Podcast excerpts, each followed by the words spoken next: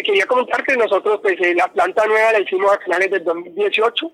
Era una planta más o menos estimada para, para unos 10 años. Y en este momento pues se nos, se nos recortó esa proyección y estamos en un proceso de ampliación de la planta y, y adquisición de nuevos equipos porque estamos en, en una ampliación pues.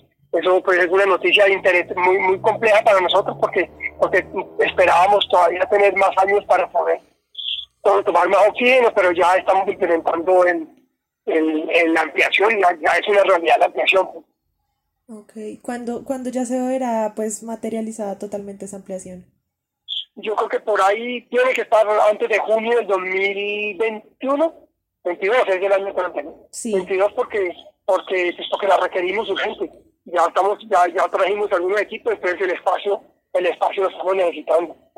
Súper bien. ¿Y eso significa más empleos?